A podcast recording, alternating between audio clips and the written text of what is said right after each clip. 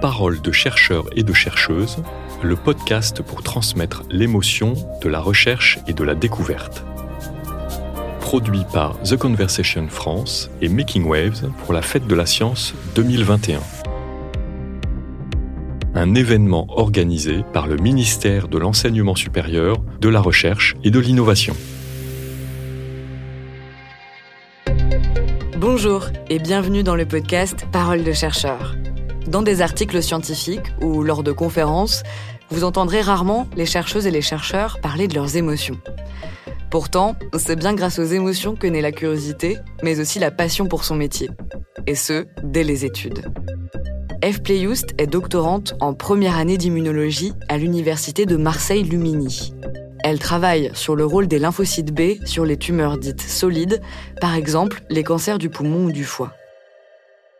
En réalité, la première fois où j'ai été confrontée à ce sujet-là, c'est d'un point de vue personnel, en fait, en côtoyant des proches qui ont eu un cancer. Et du coup, je pense que ça a aussi contribué à, me toucher peut-être un petit peu personnellement sur le sujet. Et donc, je pense que ça a aussi cultivé mon intérêt euh, face à une certaine incompréhension de mais comment ça fonctionne un cancer, pourquoi, qu'est-ce que c'est en fait? Une curiosité qui l'a amené à s'intéresser aux lymphocytes B.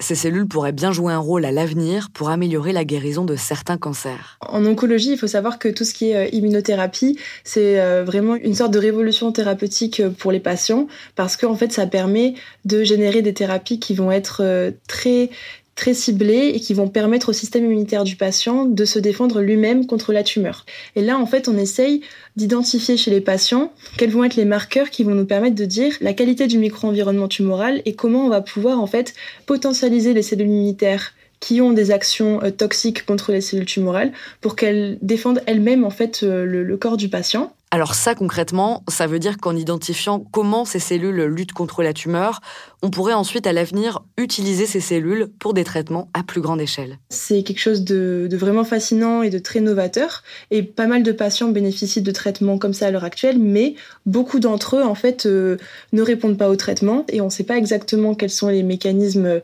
précis et c'est très patient dépendant bien entendu parce que les tumeurs sont très hétérogènes d'une tumeur à l'autre. Et en fait, on s'est beaucoup intéressé aux lymphocytes Dans cette stratégie de recherche-là, mais très peu, durant les dix dernières années, au lymphocyte B. Et en fait, ces cellules-là, ce sont les cellules qui produisent les anticorps. Donc les anticorps qui nous aident à lutter contre euh, que ce soit les virus, les pathogènes, etc., qui assurent un certain contrôle euh, immunitaire de, de l'organisme. Donc c'est vraiment des cellules qui sont au cœur de cette recherche-là en immuno-oncologie, mais pour autant, on n'est pas certain de leur rôle lorsqu'elles sont présentes dans les tumeurs. On ne sait pas spécifiquement si elles sont là pour produire des anticorps antitumoraux ou pas. Il semblerait qu'il y ait un consensus qui tende à dire que lorsqu'elles sont présentes, les patients répondent mieux à leur traitement. Il y a quand même de plus en plus d'études qui le montrent. On sait qu'elles infiltrent beaucoup les tumeurs solides aussi. Mais encore une fois, on n'est pas certain de comment ni pourquoi. On ne sait pas exactement comment elles s'organisent euh, physiquement dans les tumeurs. Donc moi, c'est une question à laquelle j'aimerais répondre. Comment sont-elles organisées en imagerie? Est-ce qu'on peut les visualiser? Quels sont leurs sous-types? Et ensuite, euh, à long terme, ce serait euh, quels sont leurs rôles? Et est-ce qu'on peut les cibler elles aussi dans une approche thérapeutique, un petit peu à l'image de tout ce qui a été fait jusqu'à présent sur d'autres cellules, afin de combler en fait les gros manques qu'il y a en termes de thérapie pour les patients qui ne répondent pas aux thérapies la question des patients, c'est un sujet central pour la chercheuse. Avant de rejoindre le centre d'immunologie de Marseille-Lumini, F. Playoust a d'abord passé trois années à étudier la médecine, étude qu'elle compte reprendre après sa thèse de recherche. C'est une réelle responsabilité de travailler sur ce genre de sujets qui ont des applications médicales concrètes en tant que potentiel futur médecin c'est vrai que j'entrevois déjà la responsabilité que c'est d'avoir des patients à gérer. Je sais pas euh, si je m'orienterai vers l'oncologie euh, clinique. J'aimerais a priori, mais j'en suis pas certaine. Ça dépendra d'énormément de, de choses. Mais travailler sur le cancer en recherche et ensuite avoir de réels patients devant soi, je pense que c'est très complet et très riche, mais que ça induit euh, une responsabilité, comme pour tout médecin, bien entendu, mais un niveau supplémentaire de peut-être de pression aussi. Quoi. Si le doute fait partie intégrante du quotidien des chercheuses et des chercheurs, c'est peut-être encore plus vrai pour les étudiantes et les étudiants en doctorat. Je me pose beaucoup de questions sur euh, la qualité de ce que j'essaye de faire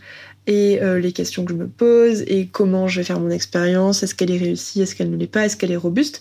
Et c'est vrai que parfois, euh, trop douter, ça peut un petit peu entraver dans, sa démarche. Donc c'est un petit peu le piège aussi, je pense, euh, quand on débute, de évidemment pas être confiant dans ce qu'on fait parce que ce serait le meilleur moyen, je pense, pour euh, dire des bêtises, mais euh, non pas non plus trop douter et se bloquer un petit peu dans notre démarche de, de progression, quoi. Pour progresser dans ses recherches, lors des manipulations d'échantillons de patients ou lors de ses observations, la chercheuse essaye de garder la tête froide et de ne pas être submergée par ses émotions. Je pense que c'est important, comme dans toute profession, de contrôler ses émotions pour être euh, efficace dans son travail et être euh, vraiment euh, focus et, compétent. Et en même temps, on n'est pas des robots particulièrement dans la science, enfin je, je crois pas.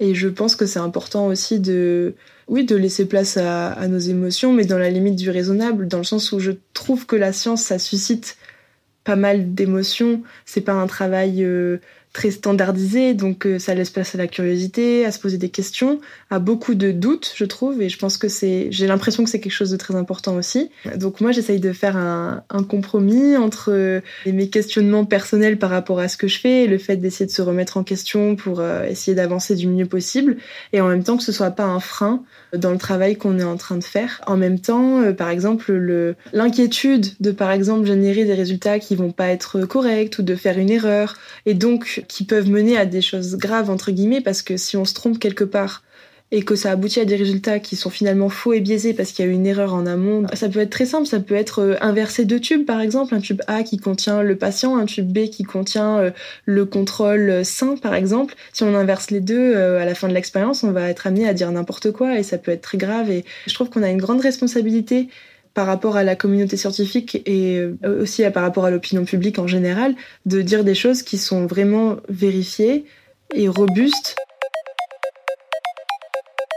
Et je trouve que ça, même si, encore une fois, à notre échelle, on représente très peu par rapport euh, à l'immensité de la recherche, je trouve qu'on a tous cette responsabilité-là, qui peut être un petit peu un espèce de poids euh, pour être sûr de toujours bien faire les choses, et on reste humain, et tout le monde fait des erreurs, donc c'est s'en rendre compte euh, le plus vite possible. Je pense que, enfin, de mon point de vue, les émotions, elles ont une grande place dans ce, dans ce travail-là parce qu'on est constamment en train d'essayer de faire du mieux possible. Donc forcément, ça implique des, émotions. Et aussi parfois un petit peu de, déception si on s'implique pour euh, une expérience, par exemple, qui va pas marcher et on comprend pas pourquoi. C'est très frustrant. Et en médecine, par exemple, je pense que Forcément, on a également des émotions, mais dans des situations très complexes où on doit gérer des, des vies humaines, j'imagine qu'il faut savoir aussi bloquer ses émotions pour être capable de faire son travail euh, dans des conditions qui sont très rudes. Je pense qu'il y a un moment où il faut savoir euh, se mettre en pilote automatique euh, performant pour faire la tâche qu'on est en train de faire. Quoi. Sans émotion, sans affect,